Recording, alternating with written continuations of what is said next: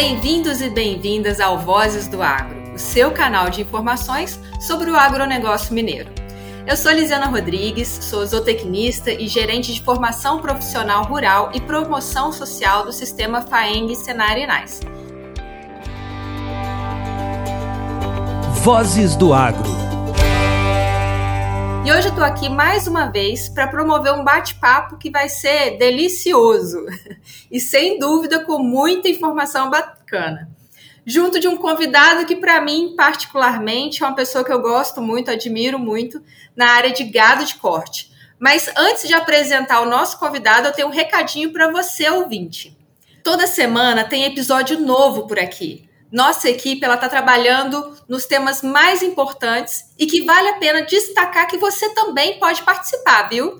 Se você tem alguma dúvida ou alguma sugestão, pode mandar para o nosso e-mail vozesdoagro@senarminas.org.br ou pelas nossas redes sociais arroba Sistema Faenc. É importante que você também nos ajude a compartilhar os, os episódios e levar todo esse conteúdo para mais pessoas do agro. O tema de hoje vai ser a continuação do episódio 17, onde nós falamos de gado de corte.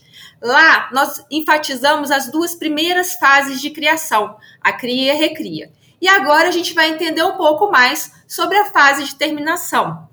E para isso eu convido o pesquisador da Agência Paulista de Tecnologia do Agronegócio, a ACTA, o doutor Flávio Dutra Rezende que é parceiro de trabalho do Gustavo e também criador do conceito do boi 777. Bem-vindo, Flávio. Muito obrigado, Lisiane. É um prazer estar participando do podcast do Senar para a gente bater um, um bate-papo aqui sobre, sobre os sistemas de terminação, né? Que é na, nessa área tão importante, né? De gado de corte, sempre cada vez com mais tecnologia. Eu acho que é importante a gente levar as tecnologias para o nosso homem do campo, né, de forma bastante transparente. Transparente e prática, né, Flávio? Eu sei que você e o Gustavo rodam o Brasil inteiro conhecendo todas as práticas, todas as técnicas, e no, na, na, pesquisa, tanto na pesquisa quanto nas aulas, eu que fui sua aluna, né, posso dizer, vocês trazem bastante disso, da realidade do produtor rural para dentro da sala de aula. E aí, baseado nesse conhecimento, eu queria saber de você qual que é o principal desafio, o principal gargalo para essa fase, para a fase de terminação, ou seja, para a última, para as últimas sete arrobas do Boi 777. Bem, Lisiane, eu acho que todo, todo processo de produção, né, ele tem gargalos, né? E esse gargalo que envolve essa fase de final do, do, do processo de produção, a fase de terminação, a gente precisa saber se nós vamos fazer esse processo de produção a pasto ou se nós vamos fazê-lo é, no confinamento. Né? São dois sistemas de produção onde a gente. É, o nosso objetivo final é ganhar dinheiro. E para que a gente saiba isso, por ser um período mais curto, é mais fácil do pecuarista fazer um bom planejamento. Então, quando a gente fala em, fazer planejamento, nós temos que pensar no custo de produção. Nós temos que pensar no animal que nós vamos, nós vamos é, estar terminando. Hoje a gente sabe que ele tem ágio, né? Isso tanto o bezerro, como o Gustavo falou bastante, quanto o boi mago, ele tem um ágio, então ele já, ele já chega custando mais caro do que o boi que eu vou vender lá na frente. Então eu tenho que saber que eu tenho que diluir essas arrobas de entrada.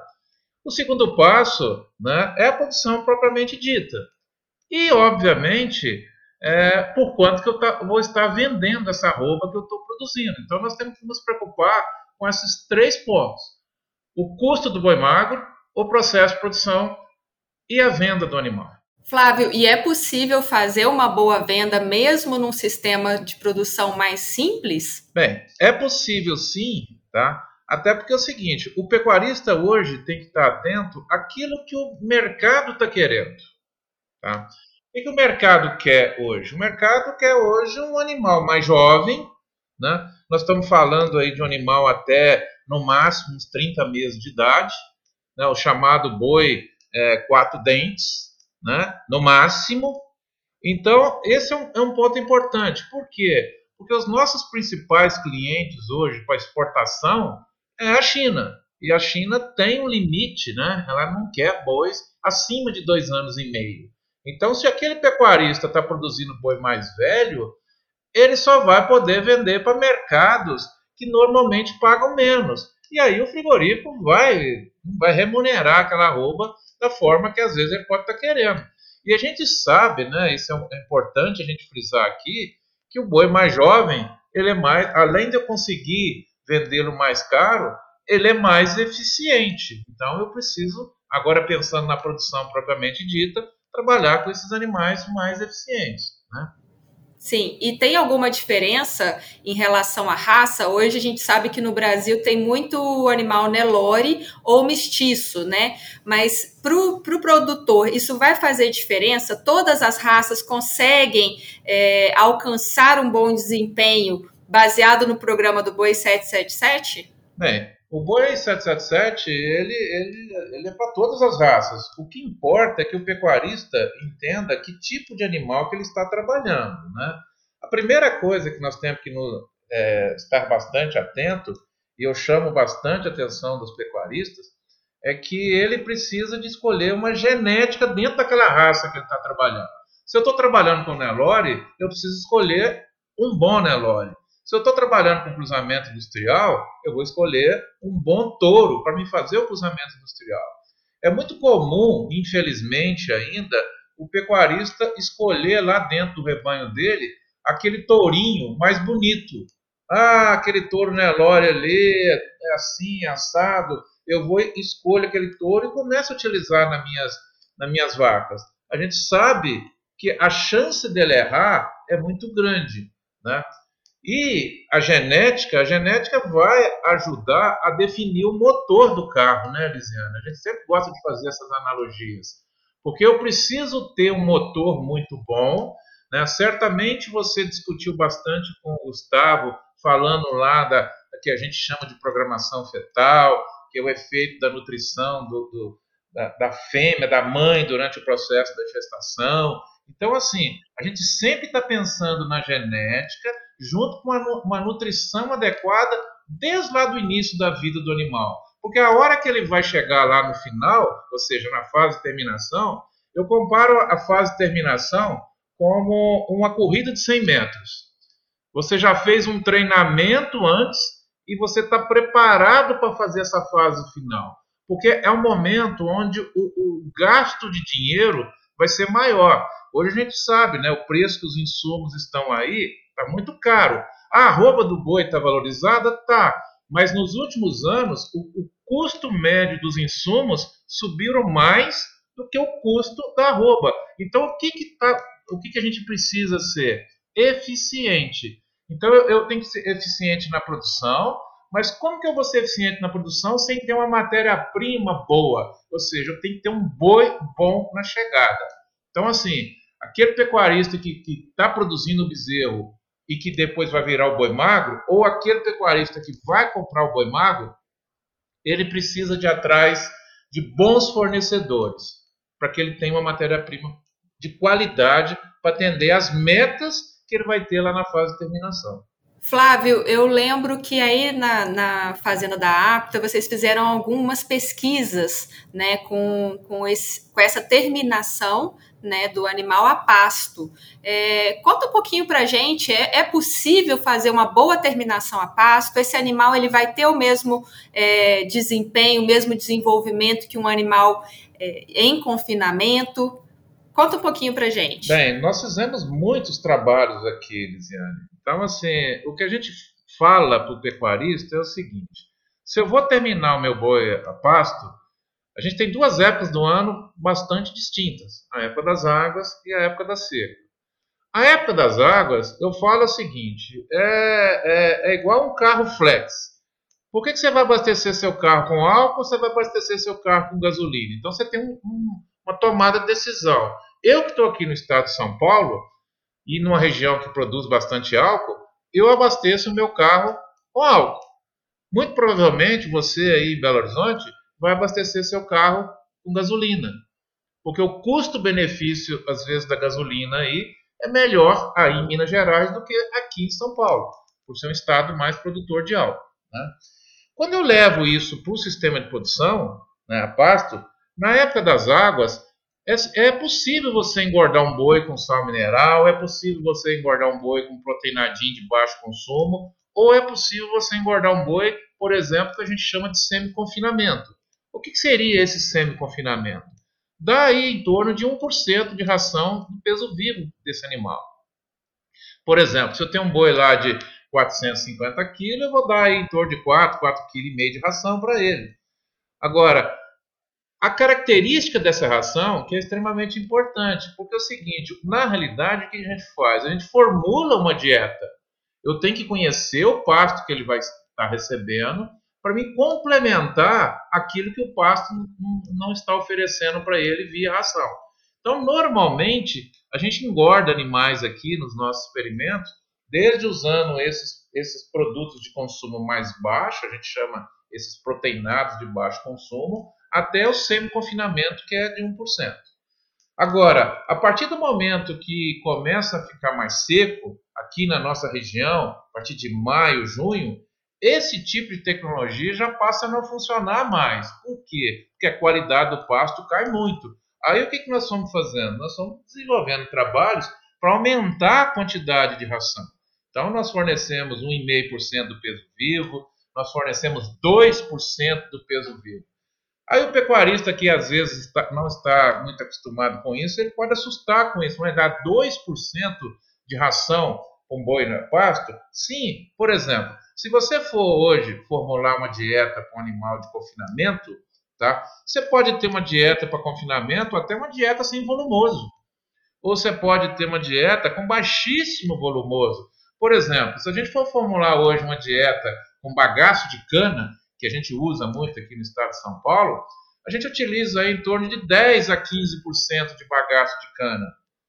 Então, aquele animal que vai estar consumindo em torno de 2,2% do peso vivo dele, ele vai estar consumindo 2% de ração lá no confinamento.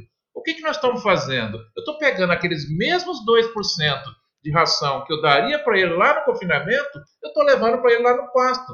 Por quê? Porque eu sei que aquele pasto que ele vai estar consumindo é muito parecido com um bagaço de cana, ou seja, só tem fibra e muitas vezes uma fibra de qualidade muito ruim.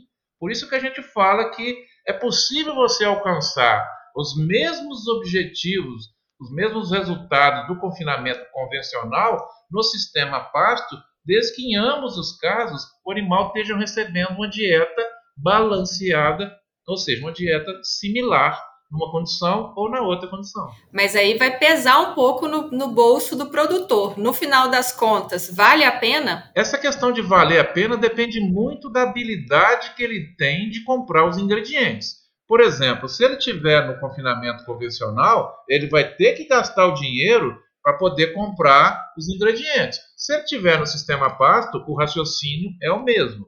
O que a gente preconiza hoje, Lisiane, é que esse animal tenha uma capacidade tá, de ganhar pelo menos um quilo de carcaça lá no pasto.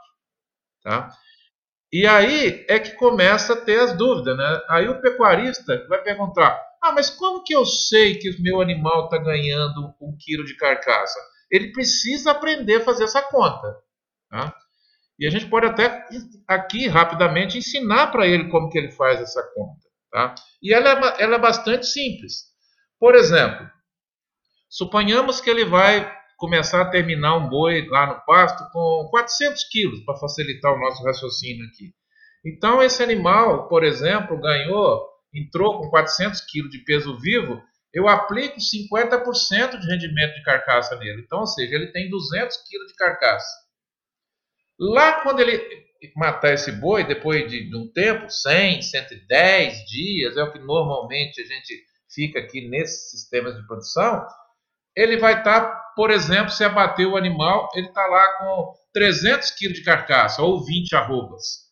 Ou seja, naquele espaço de tempo, ele ganhou, ele entrou com 200 quilos de carcaça e morreu com 300 quilos de carcaça. Ou seja, ele ganhou 100 quilos de carcaça bruta. Se ele ficou 100 dias de terminação, ele ganhou um quilo de carcaça por dia. É uma forma muito simples da gente fazer. E por que, que isso é importante? Isso ajuda muito é, o pecuarista a entender o seguinte: aqueles animais que vêm de recrias melhores, ou seja, tudo aquilo que é, é, quem ainda não assistiu é, o podcast que o Gustavo gravou aí com vocês, assista primeiro esse antes da nossa conversa, porque o que, que acontece? O animal que foi bem recriado é o animal que, quando eu dou a condição nutricional para ele na terminação, ele ganha pelo menos um quilo de carcaça. É isso que os nossos trabalhos aqui mostram. E quando eu faço isso, agora eu tenho que entender quanto que vai custar a minha diária alimentar. Suponhamos que esse animal vai consumir aí 8 quilos de ração. E essa ração esteja custando aí, dependendo da região. Hoje, eu, eu estava, por exemplo, a semana passada no Mato Grosso, o quilo dessa ração custava 1,4 kg. Um real, é, é, um real e 40 centavos. Agora, se eu tiver em Minas Gerais, é muito provavelmente o quilo dessa ração vai estar custando em torno de dois reais aproximadamente. Eu tenho que fazer essa conta, né?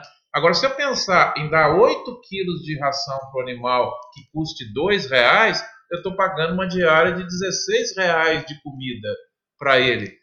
É muito similar ao que vai estar custando uma diária de confinamento. Agora, se eu der pouca ração para esse animal, é um animal que não vai ganhar peso. Ou seja, na maioria das vezes ele vai até perder. E aí o que, que acontece? No animal, numa época como essa, se ele estiver perdendo peso, eu só vou conseguir terminar esse animal lá no final das águas do ano que vem. E isso é importante o pecuarista né, começar a trabalhar com, com assistência técnica, o trabalho que o Senar faz brilhantemente aí em Minas Gerais, ou seja, mostrar, fazer começar a ter planilhas de custo para ele começar a ver que o fato de você, pecuarista, usar uma tecnologia, é lógico que ela vai impactar no seu custo de produção, mas ela, em compensação, ela vai ter uma possibilidade de você ter mais lucro, desde que você saiba fazer o planejamento adequado do uso dessas ferramentas tecnológicas durante o processo de terminação. Então, vale a pena reforçar que medir e acompanhar a evolução do rebanho e, a, e saber o que você está fornecendo é importante para que essa conta feche, né, Flávio? Está sempre acompanhando esse desenvolvimento do animal. É, isso, isso é extremamente importante, porque se você não tem controle, se você não faz um planejamento adequado, tá? primeiro eu tenho que planejar e depois eu tenho que acompanhar aquele planejamento para ver se eu estou fazendo, pra, primeiramente para saber se eu fiz o planejamento correto, né? E quando eu, eu faço os, os, acompanhamentos desse controle, Lisiane, eu tô, estou antecipando um eventual problema. Ou seja, será que os meus animais estão ganhando peso de forma adequada? Ou seja, será que está acontecendo alguma coisa? Porque pode não ser só devido ao problema, por exemplo, da ração. É extremamente, hoje, extremamente preocupante a questão da qualidade da água. Né? Muitas vezes o pecuarista não fica atento a isso. Às vezes a gente visita muitas fazendas, o bebedouro não está adequado, muito problema de contaminação de água, e isso compromete o desempenho dos animais. Muito bem colocado, Flávio. É um item que muitas vezes fica de fora do planejamento, né? A água. Quanto mais o animal bebe a água, mais ele consegue consumir. É. Eu sempre falo o seguinte: você tem coragem de beber aquela água que você está dando para o seu boi? Sim ou não? Essa é a resposta para saber se a água dele é boa ou é ruim. Flávio, muitos dos nossos ouvintes são pecuaristas, né? E outros apenas simpatizantes. E a gente também tem alguns que só conhecem a carne no churrasco do final de semana. E aí eu te pergunto, é, em relação à qualidade da carne, é possível ver essa diferença lá na, no final da produção, lá na, na churrasqueira do final de semana? É possível saber se esse animal saiu de um sistema mais é, eficiente, como o sistema do Boi 777? Ah, não tenho a menor dúvida disso, Lisiane. Porque, por exemplo, um bom churrasqueiro, aquele churrasqueiro que se preza, a primeira coisa que ele gosta de ver numa peça de carne é gordura. Né? Então, assim, é extremamente importante que o, que o animal receba uma dieta balanceada para que ele possa depositar gordura. Agora, eu não posso ter gordura em excesso, eu quero ter que aquela carne tenha uma gordura na quantidade adequada. É o que a gente chama aqui de uma, uma carcaça para um animal sendo produzido nesse sistema com a gordura mediana, em de 4, 5 milímetros de espessura de gordura, porque o que, que acontece? Nós temos que olhar para dois cortes principais, o contrafilé e a nossa queridíssima picanha, né? Então, quando a gente está ali com 4 milímetros de espessura de gordura é, avaliada no contrafilé, lá no traseiro do boi, ou seja, lá na picanha, vai estar tá com aquela gordurinha ali de 6 milímetros, ou o que a gente chama de gordura uniforme. Então, toda vez que essa, essa carcaça está bem coberta, é, se esse animal tá sendo, foi bem cuidado, todos os processos de embarque, por isso você, pecuarista, cuide muito bem a hora que você estiver embarcando com seus animais, para esse animal não estressar. Porque o churrasqueiro de final de semana, além da gordura, ele gosta de ver aquela carne vermelha, cereja, brilhante, bonita, agradável aos, aos olhos, né? Então, se você passa até agora uma gordura adequada, uma coloração adequada daquela carne, significa que o processo de produção e principalmente o processo agora envolvendo a parte do abate do animal foi bem feita. Agora a carne está na mão desse churrasqueiro, né? O que não pode é, é deixar a carne queimar, né? Porque senão todo o processo que foi feito até então vai ser jogado fora ali, às vezes num descuido de um minutinho que ele deixou a, a carne lá na churrasqueira com a temperatura errada, ou em excesso ou em falta de temperatura também para aquele corte que ele está fazendo. Né? Ah, com certeza. Esse papo deu até água na boca, né? Lembrei das nossas aulas práticas lá na fazenda que você levava os diferentes tipos de carne, né? De, de macho, de fêmea, o animal mais precoce, para a gente ver essa diferença. E realmente dá para sentir no sabor, nas características da carne. Realmente é, é, é diferenciado, né, Flávio? Com certeza. Eu acho que, que o, o, o, brasileiro está começando a apreciar mais, mais carne de qualidade. É, antigamente, né, a gente só conseguia ter acesso a essa carne de melhor qualidade quando você ia lá para o exterior. Né? Ah, se você fosse para a Argentina, se fosse para os Estados Unidos. Hoje você tem é, nas, nas, desde pequenas cidades, aqui eu moro numa cidade de 18 mil habitantes, Tá? E se eu quiser consumir uma carne de, de, de boa qualidade, aqui já tem fornecedores para isso. Então, ou seja, o consumidor está ficando mais exigente e isso foi é, é, criou um efeito cascata, né? Porque o frigorífico começou a ir, é, ir atrás de uma mercadoria de melhor qualidade e hoje você já vê que já tem uma diferenciação no preço pago ao produtor. Por exemplo, você acabou de falar de fêmea, né? Antigamente é, você ia negociar a fêmea, ah, eu pago uma novilha no preço de vaca. E hoje já tem negócios, né, pagando novilha no preço de boi, ou até acima do preço de boi, dependendo da região, dependendo do tipo de animal que está sendo disponibilizado no mercado. Porque é uma, é uma carne realmente diferenciada, né? Ela dá um tamanho de peça, né? Você vê que dá umas picanhas de tamanho aí de 900 gramas, 1 quilo, 1 quilo 100, que o consumidor gosta é, é, são animais que normalmente não tem problema de estresse pré-abate, então não tem problema no pH da carne, que fica uma coloração mais bonita, e obviamente isso impacta na maciez. Então, assim, o mercado está mudando. Eu falo que esse mercado está mudando, Luiziano, igual está mudando, por exemplo, o mercado do café. Né? Antigamente, você café era café. Hoje você já vê aí os cafés gourmets, né? Tem café de tudo quanto é tipo assim como aconteceu no vinho, né? E agora está começando esse processo na carne, e isso é muito bom. Você já vê, nós estamos falando aí para a grande maioria dos mineiros, embora esse podcast também é, será ouvido por várias pessoas de outros estados. Você vê que hoje, o que, que diferencia um café de qualidade versus um café, vamos chamar de segunda e terceira linha? Isso tá, vai acontecer no boi. Você vai ter aquele boi de qualidade um boi de segunda linha e um boi de terceira linha.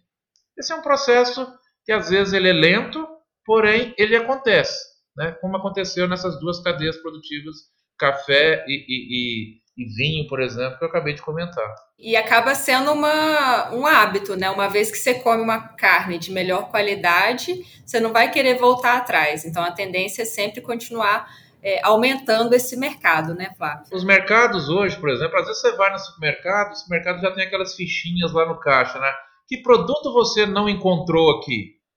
Eu já, eu já, eu já coloquei naquela fichinha, eu não encontrei aqui uma, uma, uma picanha de qualidade, eu não encontrei aqui um contrafilé de qualidade. A partir de que mais consumidores passam a exigir esse tipo de produto, passa a vir aquela famosa lei da oferta e da procura, né? Isso vai determinar o preço final da roupa do, do aquele animal. Com certeza. Flávio, mudando um pouquinho de assunto, é, aqui em Minas a gente tem um perfil também que talvez seja um assunto um pouco polêmico, né? Que é o produtor de leite que quando o bezerro nasce macho, destina esse bezerro para corte. É o famoso sistema vaca de leite bezerro de corte. É, considerando tudo isso que a gente conversou, essa tendência de mercado, qual é a sua opinião em relação a esse sistema? Bem, eu acho que primeiramente o, o pecuarista tem que definir é, o que, que, ele quer, né? Ou seja, é, se, eu, se eu tenho uma vaca de leite, tá? Eu, eu, também sou mineiro de origem, né? Meus pais sempre, sempre produziram leite, né? Infelizmente já, já faleceram há um tempo. Eu sempre eu vivi essa polêmica é, que aquela vaca que não era que eu chamava de hoje eu chamo de nem nem ela nem é de leite e nem é de corte. Mas a gente entende a necessidade de ter essas duas fontes de renda né? Então hoje o pecuarista que está aí que, que sabe que necessita desse tipo de, de, de macho por exemplo para poder explorar esse macho tá o pecuarista que vai, que ele demanda leite, se por acaso ele, ele hoje ele consegue é, correr atrás de tecnologias para isso, inseminação artificial, por exemplo, ele pode trabalhar com semi-sexado. No caso que o objetivo dele é leite. Por exemplo, aqui na fazenda que eu trabalho, né, você conhece, nós temos uma unidade de produção de leite. E nós trabalhamos com, com semi-sexado. E as nossas vacas aqui são vacas de produção de leite que a gente chama de médias, porque são, é um sistema de produção de leite a pasto. Produz aí em torno de 15 a 20 litros de leite é, média né, é, por vaca.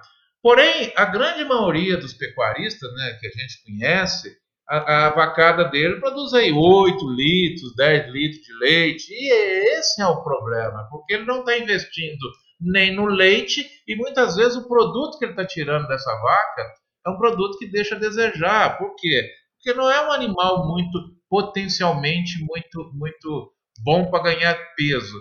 E a gente sabe que o animal que vem do, de origem leiteira, esse mestiço leiteiro, ele é mais, ele consome mais, porque a vaca de leite, né, a vaca holandesa, durante todo o processo de seleção que ela passou, ela foi selecionada para ser uma grande consumidora, né? Consumidora de, de, de, de ração, consumidora de capim em geral, desde que tenha qualidade. Então, é um animal que come mais e muitas vezes não tem essa, essa, essa eficiência que a gente gostaria, tá? De ganhar carcaça, igual nós estávamos falando anteriormente. Então, o pecuarista precisa de achar o ponto de equilíbrio econômico dele, tá? A gente entende que isso é um processo, tá? Que ele vai estar tá caminhando, tá? Mas se ele, por acaso, ainda se mantiver nesse sistema, que pelo menos ele pode usar alguma raça, tá? Que tem uma dupla aptidão, ou seja, que pelo menos ele consiga uma produção de leite razoável e produza um bezerro também que tem uma certa, uma certa qualidade. Porque muitas vezes ele vai lá e usa um touro, um touro às vezes que ele está chamando esse touro de holandês, às vezes de qualidade inferior, muito complicado, que muitas vezes pelo fato de ser macho, ele não cuida adequadamente no início da vida desse animal, então esse é um animal que fica com uma, uma morbidade muito grande, ou seja, um animal que adoece muito fácil, e aí ele acaba ficando com um animal que não, ating, não vai atingir o resultado que ele quer. Mas eu, eu acho que esse é um caminho que precisa de muito trabalho.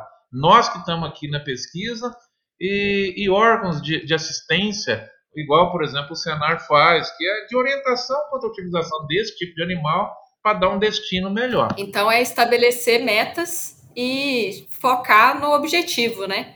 Tentando aí produzir da melhor forma possível ou o leite ou o corte, não é isso? Com certeza. Se sem, sem traçar um objetivo, fica muito difícil a gente chegar naquele resultado que a gente gostaria, né?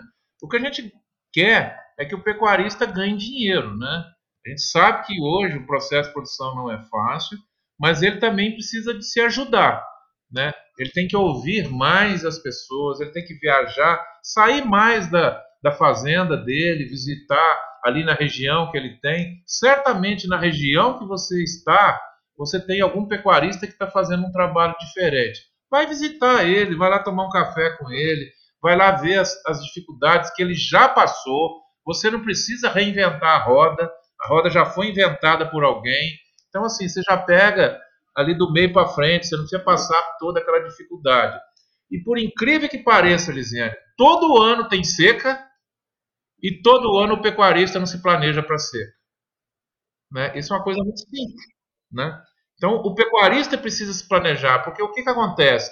Os nossos animais ganham peso lá no período das águas e no período da seca ele perde peso. Ou seja, quando o seu animal está perdendo peso, você está perdendo dinheiro você gastou dinheiro para colocar aquele peso nele lá atrás. Né? Flávio, é sempre um grande prazer conversar contigo. Nosso tempo está acabando, mas eu queria deixar uma última pergunta. Né? Já várias pessoas entraram em contato conosco depois do, do bate-papo com o Gustavo, e aí eu queria que você deixasse aqui a, a informação né, sobre o livro do Boi 777. É, ele foi publicado recentemente e recentemente não, né? Já tem uns dois, três anos aí, mas é uma excelente referência na área e muitas pessoas têm, têm entrado em contato conosco perguntando como adquirir o livro. Dá essa dica aí pra gente.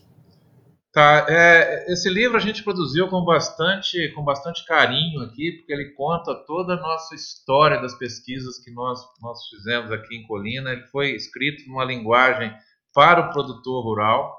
Né? Então, qualquer produtor rural que tiver acesso ao livro, ele vai conseguir ler, né, entender o que nós estamos falando lá. E, aqui, se vocês tiverem interesse, a gente tem uma, uma, uma loja, né, uma loja virtual, que ela chama www.livroboi777.loja virtual nuvem, tudo junto, tá? .com.br. Vamos deixar essa informação aí na nossa descrição, mas quem tiver interessado, clica lá para poder adquirir esse livro. Eu, particularmente, acho que tem que ser o livro de cabeceira de todo pecuarista, né? É, eu acho assim, o pecuarista, muitas vezes as pessoas compram, mas tem que ler, viu? Às vezes as pessoas compram é, e deixar da estante não resolve nada. E aqueles que eventualmente não têm um pouco de dificuldade, às vezes não, não, não gostam muito de ler, Lisiana, as porteiras aqui da fazenda, em Colina, interior do estado de São Paulo, estão sempre abertas, tá? É, nós temos o maior prazer de receber o pecuarista aqui. Nós fazemos um dia de campo tradicional na fazenda. Tá? Ele, em função aí da, da, dessa pandemia, nós tivemos que cancelá-lo, mas ele está já pré-agendado para 2022, na terceira quarta-feira do mês de agosto de 2022. Então coloquem aí na sua agenda, você pecuarista que quer conhecer o nosso, nosso sistema de produção aqui, onde nós produzimos essa, essas informações. Está aí o convite, façam as suas caravanas e venham nos visitar. Se não puder ser nessa data, organize-se numa outra data, ligue para nós. É um prazer receber você, pecuarista. Aqui. Já anotei na minha agenda também. Essa vez eu não vou perder, hein? Flávio, muito obrigada pela sua contribuição, pelos seus conhecimentos compartilhados aqui hoje para nós é muito rico fazer esse intercâmbio. Eu sei que você é mineiro de coração e de nascença, né? Mas está aí em São Paulo representando a gente com, com bastante louvor. Então, muito obrigado mais uma vez pela sua participação. Eu que agradeço a oportunidade de estar batendo um papo aí com vocês. Um grande abraço a todos. Pessoal, o sistema FAENG Senar Inais tem vários treinamentos voltados para produção sustentável e eficiente de gado de corte, além do programa de assistência técnica e gerencial, que auxilia você, produtor, a organizar a sua propriedade dentro da sua porteira. Gostou desse tema? Confere também o episódio sobre cria e recria de bezerros de corte com Gustavo Siqueira. É o episódio número 17. Para mais informações sobre cursos voltados à pecuária de corte, procure o Sindicato de Produtores Rurais do seu município ou um dos nossos escritórios regionais. Ficamos por aqui, muito obrigada e até a próxima!